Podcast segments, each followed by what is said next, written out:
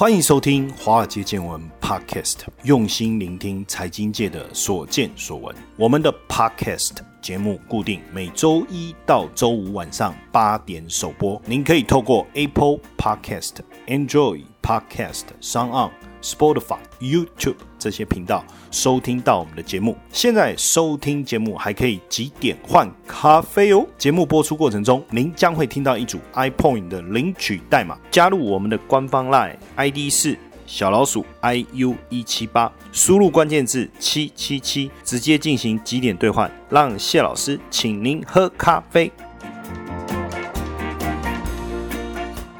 大家晚安。欢迎收听《华尔街见闻》Podcast，我是古怪教授谢承彦。川普卸任前呢，还是不放过中国哈，继续扩大制裁的黑名单。那中芯国际啊，被列入实体清单，所以供应商呢要获得美国商务部出口许可，才能向公司供应啊。那对于十纳米以及以下的技术节点的产品或技术，就是包含极紫外光的技术啊，美国商务部会采取什么推定拒绝？就是说，反正你来，我一定拒绝就对了哈。那你要推翻我的拒绝，你要证明说你没有违反我们所质疑你的事情，那这个当然就不可能嘛，对不对？所以呢，中兴为一些客户所提供的代工服务呢，就会受到限制了哈。那当然，中芯国际也坦诚对十纳米以下的这些研发也好、产能也好，有重大不利的影响了哈。目前看起来肯定是这样。那美国制裁中芯国际啊，等于是在勒紧华。华为晶片供应以后啊，进一步会重挫中国的半导体产业了哈。彭博就说，如果是这样啊，未来要赶上台积电哦，就更难了啊，因为原本就很难，然后原本就很长的路要走，现在列入黑名单呢，要赶上根本就不可能吧？好吧，我就觉得，我觉得他讲的还稍微客气一点哈。那基本上，《金融时报》跟《华尔街日报》拿到的信件副本啊，显示说，美国商务部他现在就告知这个企业啊，对中芯国际的出口，最终因为会被转往军事用途，这是一个无法接受的。风险基本上，中芯国际是中国建立自己技术的一个非常重要的产业的基石了哈。目前也是中国最大的晶片制造商哦。其实今年七月才募集到七十亿美金啊，用于上海股票的发行。全球目前最大当然是台积电哦。那往五纳米领先，至少领先是中芯是两个 generation 哦，就两个世代。所以未来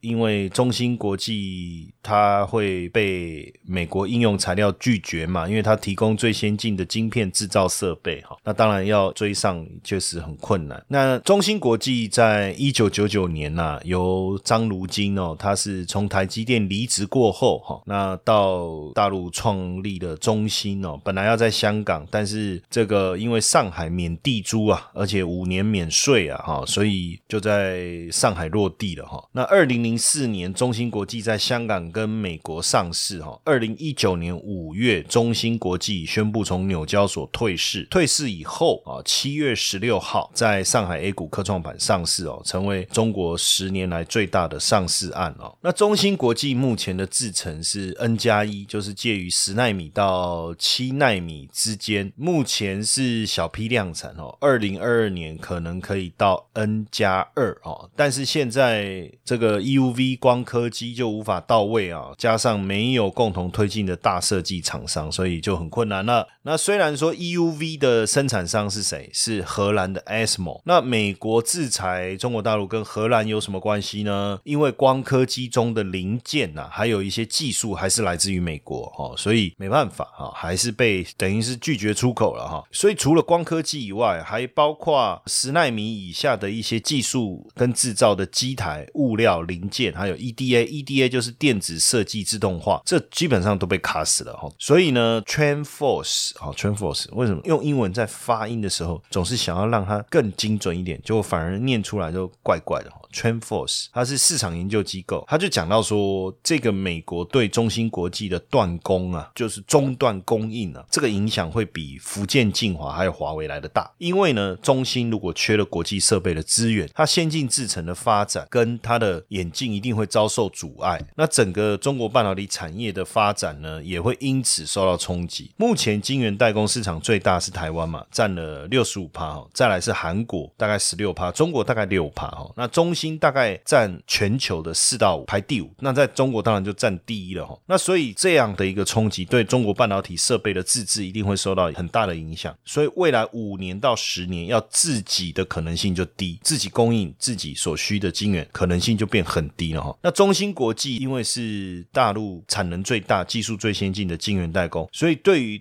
整个中国的 IC 设计业者投单的生产状况可能会面临到整个大洗牌哈。那虽然说中芯国际占全球晶圆代工的产能其实不到五趴哈，但是对大陆本土的 IC 设计业者来讲还是非常重要，因为它有上千家的客户。那目前中芯国际提供的制程的技术就是零点一八、零点一五微米、五五六五纳米、四十四五纳米。那占营收分别是三十八趴、二十七趴跟十七趴。你其实加起来我看多少六。十五就八十二趴了哦，所以说真的，先进制程对它整体营收的冲击，短线上看起来并不大哦。那只是说你不可能一直用这些成熟的制程，然后都不进展，没有进展嘛，也不太容易哦。那现在中芯国际是中国八寸产能的主力了，所以影响我觉得主要是新产能的扩充，但是客户还是会担忧嘛，所以基本上转单的可能性就很大了。那当然，我们看到很多目前国际性跟中国本土的大型的 IC 设计公司。已经开始采取行动，他透过加价的方式去跟其他晶圆代工厂购买产品，避免自己陷入停摆。但并不是所有的 IC 设计公司都有这样的本钱啊，你除非是比较大的，对不对？像高通就没有问题，高通也是中芯国际的客户嘛，他就马上拜访其他晶圆代工厂，然后加价来买，这个没有问题。但是对一些中国当地的小型的 IC 设计公司也好，或新创公司也好，就没有这个资本去购买产能的情况下，未来怎么办？未来可能就会不会倒一片？这个小型的 IC 设计公司哦，那中国的兆易创新，它是 No Flash 晶片，那也打入苹果 AirPod 的供应链。那它的 No Flash 晶片就是由中芯国际六五五五纳米制成代工生产，所以现在势必要转单。所以谁会受益？它的对手啊，华邦电、旺宏可能会受惠哦，就是这个原因。那许多国际 IC 设计当然也开始找华虹啊、格罗方德啊、台积电啊、力基电啊、联电啊、世界先进啊。三星这些晶圆代工厂，但是八寸晶圆的产能本来就吃紧，所以现在这样看起来就会更为紧绷了哈。所以八寸厂的代工价就会调涨，那供不应求的情况未来只会更严重，不太可能放松。那价格上涨的情况应该会进一步扩散到二零二一年。所以其实很有趣，没想到因祸得福，或者是说我不杀伯仁，伯仁因我而死。是不是这种概念？例子举的不好，应该是说川普要制裁中芯国际，但是没想到反而台湾受贿，而且这个受贿的情况呢，可能还会延续一段时间。而且不止这样哈，就是连日本的设备商可能也会受到冲击哦，因为美国制裁中芯国际，当然会影响到中国制造，对不对？但是日本供应商反而受创很重哦，因为日本东京的威力科创，还有这个 Screen Holding 啊，这些日本公司啊，也是其中。关键的设备供应商，那以东京的威力科创来讲好了，第二季对中国的销售额就大幅度增加四十六帕。但是因为我们刚才有讲到嘛，中芯有一半的设备依赖美国，所以日本东京威力科创向中芯国际供应这个蚀刻机也好，成膜设备也好，还有像这个表面清洁设备，尼控啊跟佳能也向。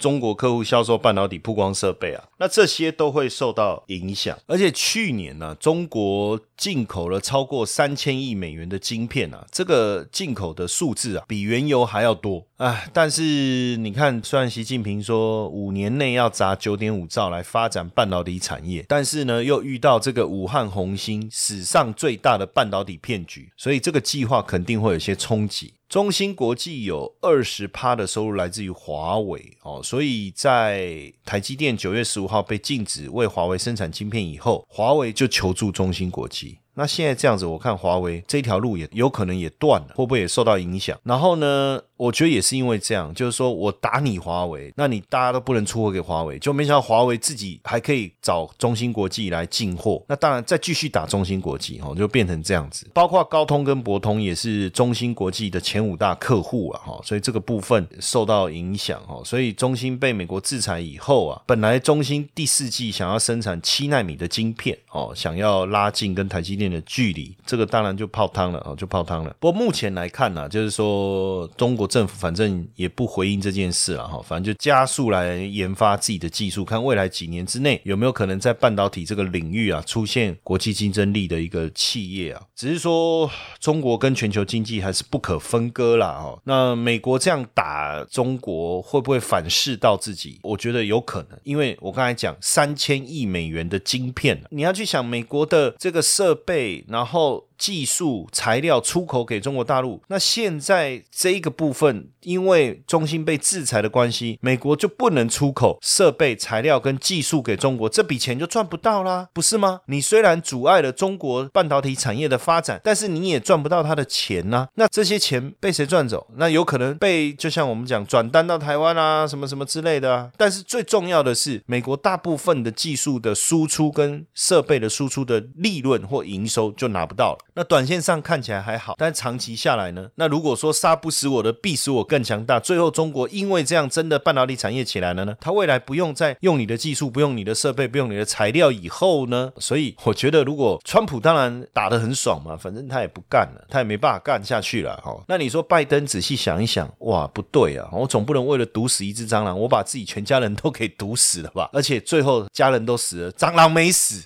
我看那更可怕，所以我我我觉得现阶段，当然我们最近在看中芯国际相关的价格啊，中芯国际礼拜五是跌了五帕，礼拜一是跌了三点六三，上个礼拜五跌了五帕，这个礼拜一是跌了三点六三，在港股的部分哈，不过在上海挂牌的科创板，中芯国际跌幅就没有那么重，然后再来我们看中芯相关的股票，除了中芯国际跟兆易创新有比较明显的修正之外，兆易创新跌幅还不大，因为它可以转单，那其他的中芯。概念股其实跌幅也不重，然后甚至我们在看这个所谓的半导体产业，现在新产业发展重要几只股票，像北方华创、像紫光国维，还有中环股份，哎，其实不跌反涨，而且还大涨，这可能也意味着就是说另外一个同仇敌忾嘛，就是让。火力更集中，比如说包括资金的援助、政策上面的援助，可能火力就会更猛，那反而有助于大陆本体的半导体产业的一个发展。所以我觉得这个部分可能还是得想一想，是真的要这么干吗？真的要这样搞下去吗？真的这样搞下去以后，会不会大陆的半导体产业没挂，而美国自己的半导体产业受到大幅度的一个冲击？这个其实才是美国应该认真去想一想。当然，最现在决策者就是拜登了嘛，哈，拜登可能真的得认真的去想一下这件。事事情，那当然，中芯被列入制裁实体清单的部分，未来因为现在整体的这个晶圆的需求，台湾的晶片代工本来就供不应求。那第四季产能已经爆满了哦，再加上现在制裁的部分的转单的效果，当然对台股来讲，整个半导体产业基本上就是全面受惠了哈，这没有什么太大的问题。那这当中更好的可能就是联电了哈，但联电并没有对外评论啊，有没有因此而接到新的订单？不过确实会是中心转单的最大受益者哈，所以联电休息过后，因为这个，我我觉得本来十二月十二月初的时候，可能因为大家觉得。川普没有选上，拜登选上，那制裁的部分会会松绑，所以联电的股价因此停了一段时间哈。但现在如果制裁是力道又更猛的话，那对联电来讲当然是好消息。所以整理过后应该有机会持续的冲高哦，持续的冲高。那当然你说转单的过程当中对谁的效应比较大？台积电效应我觉得应该还好，那倒是对联电我觉得效应确实会大很多，而且很多客户真的确实改向台湾下订单。那你看这个全球市占率第三大 No Fresh 快闪记忆体商兆易创新，这是中国的兆易创新，他们有自己的晶圆厂，它的记忆体就是由中芯国际来代工啊，所以现在势必要找第二、第三供应源。那比如说有谁？华邦电啊，比如说谁？旺宏啊，来分散风险。基本上对台股来讲，哈，旺宏也好，华邦电也好，就有机会受惠转单了。所以这个部分呢，大家也可以来追踪，因为兆易创新对苹果的 AirPod No Fresh 镜片供货，所以万一真的受阻，那当然不行呢！哦，所以旺宏跟华邦电就有机会承接来自苹果的 No Fresh 转单的这个效应了哈。嗨，各位华尔街见闻粉丝们，二零二零即将过去了，你们准备好迎接新的一年了吗？华尔街见闻举办了圣诞年末 Bingo 趴，要和大家一起来迎接二零二一。现在只要你参加我们的宾果活动，你就有机会获得华尔街见闻加密版实战班课程兑换券、外汇新手变行家影印书这些大奖哦。偷偷告诉你，活动期间每天来贴文签到，还可以每天领 iPoint，连续签到满十天，还加送你全勤奖三千点。最精彩的来了，华尔街见闻将在一月七号晚上九点，脸书直播 Bingo 开奖，最先完成三条连线的幸运粉丝将可以直接获得你挑选的大奖。当天参加 Live 直播的学员还有机会获得额外的 iPoint 大奖。哦，活动详情点选下方资讯栏网址或加入 Line 小老鼠 iu 一七八，输入关键字中文的宾果或者是英文的 bingo，别再犹豫了，现在就来参加吧。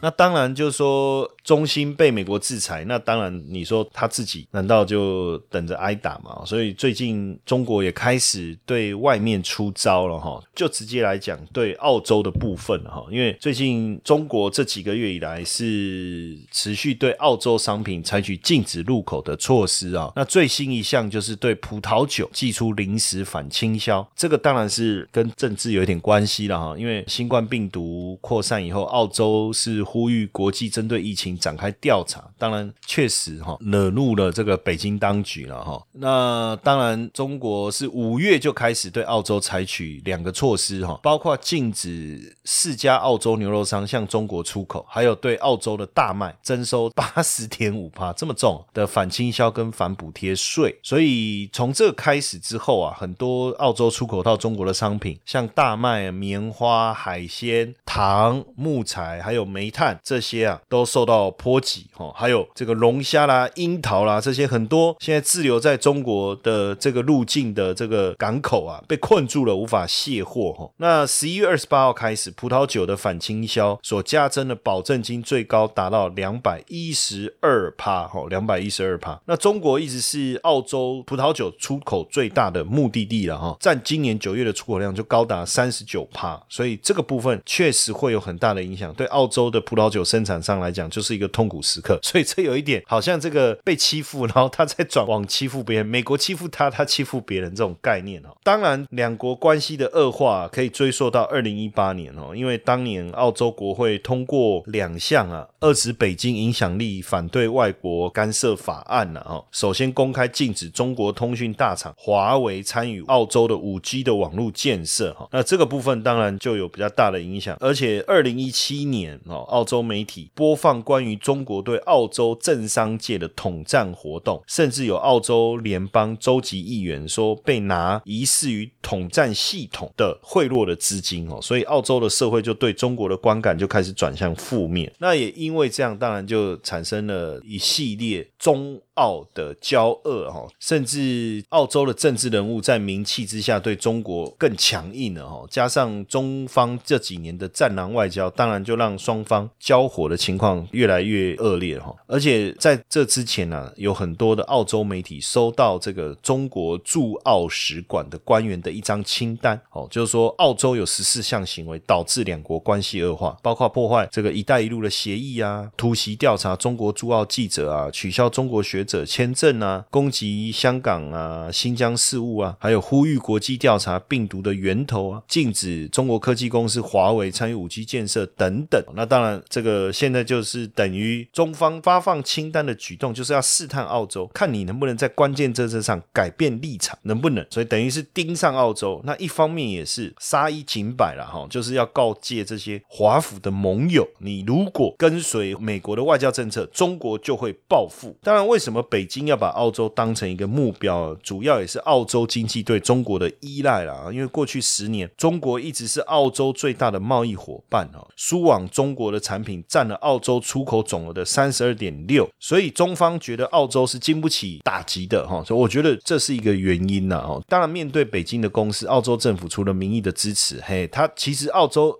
也不是软柿子啊，就简单讲，马米西受干呀哈，他手上其实还是有一个厉害的武器可以来对抗什么东西？铁矿砂。中国去年从澳洲进口铁矿石哈，六点六亿吨，占全年总量的六成。哇，这个就是中国的弱点。所以中澳的关系越来越激烈哈。可是北京就是不敢碰触这一块，为什么？因为它六十趴的铁矿石的进口还是来自于澳洲啊。所以如果没有这个铁矿石，那怎么办？能替代的来源太少。所以虽然中国澳洲的关系啊持续的恶化，但是中国对澳洲商品制裁的部分都不愿意拿铁矿的贸易来开刀。只是说，最近 Twitter 上面有一张这个澳军呐，就是澳洲的军人拿刀架在阿富汗儿童脖子上的这个假图片呐，就是来讽刺澳洲的军人呐在阿富汗杀害俘虏跟平民这个事件，也引起了澳洲总理啊强烈反弹呐，也让中澳之间的关系持续的恶化。那当然，现在中国是大打贸易牌哈，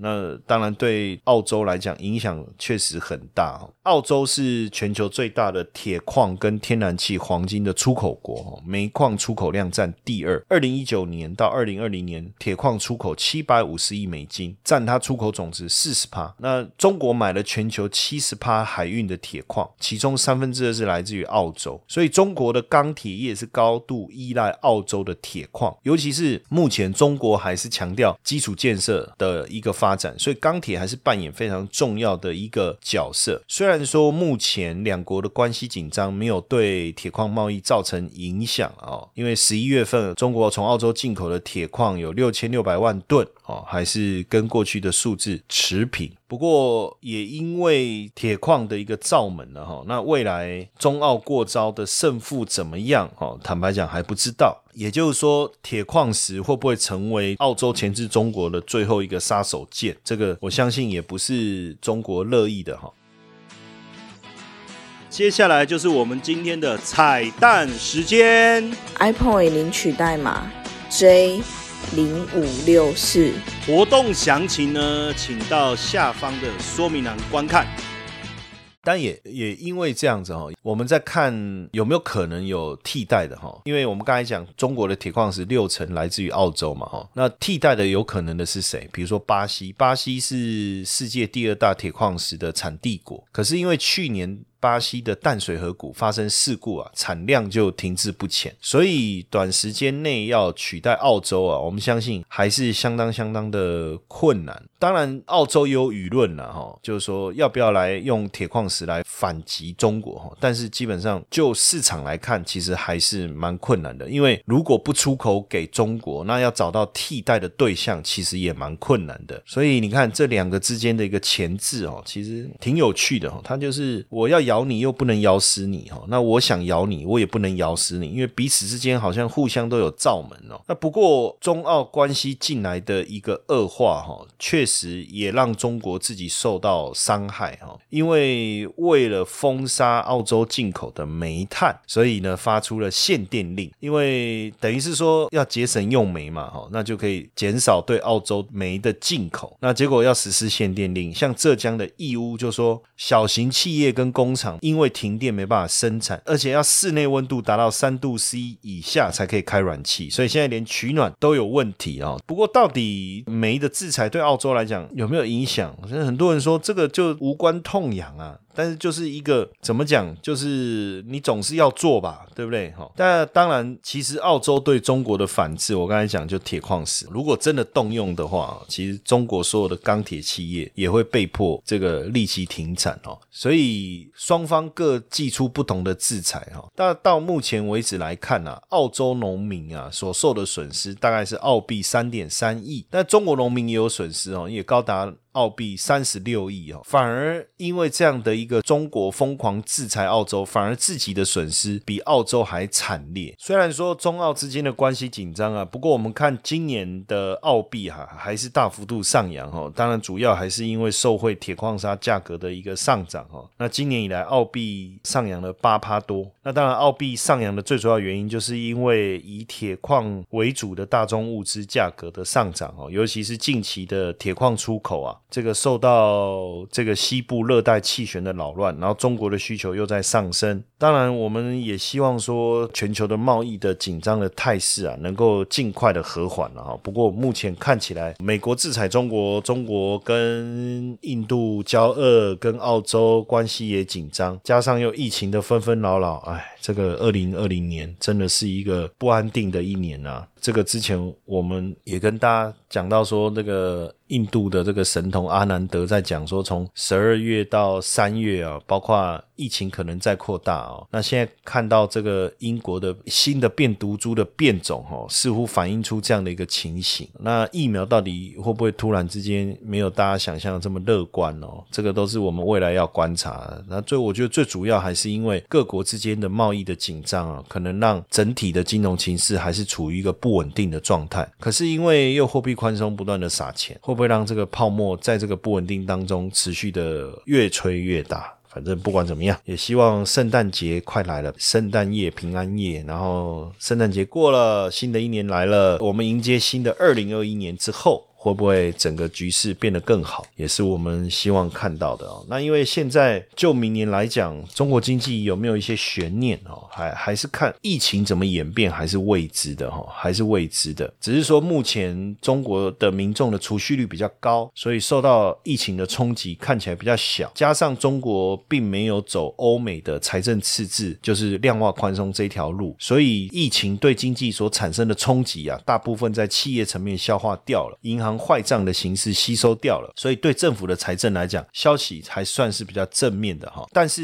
民营企业现金流的部分还是一个压力啦，所以二零二一年中国经济应该成长不会飙升，但是稳健复苏的可能性其实很大哈。那现阶段来讲。因为我们刚才提到的这个中国要实现全面科技突破，其实还需要很大的时间，所以接下来明年产业转型升级这件事情应该会全面的展开哦。不论从人工智慧啊、量子资讯啊、机体电路啊这几个层面哦，会迎来投资的高峰期。哦，所以这部分股价的一个上涨应该是可以期待的哈，而且最近人民币的汇率啊急速的一个上升啊，中国出口还是相相当的强劲哦。那海外的资金当然流入中国买债券啊、买股票啊，这个不论对人民币的基本面也好，对大陆股市未来的一个推升也好，还是相当有利的哈。所以即便呃，现阶段我们看到美国的一个制裁，看到中俄之间的一个关系的紧张，但是这个上证指数也好，深圳指数也好的表现还是不错哦。所以就中长期的角度来看哦，应该还是要持续的去观察未来中国股市的一个表现哦。那尤其是现在数据经济的一个串起哈，全世界没有一个国家等于说这些领袖阶层会集体学习区块链、AI、量子计算哈。不过中国做。到了哈，所以未来在这个数据经济这个产业怎么发展，我觉得也值得我们来去关注。OK，好，那今天要跟大家分享的内容就到这边，谢谢大家。如果大家喜欢华尔街见闻 Podcast 的话，请记得给谢老师一个大大的五星评分哦。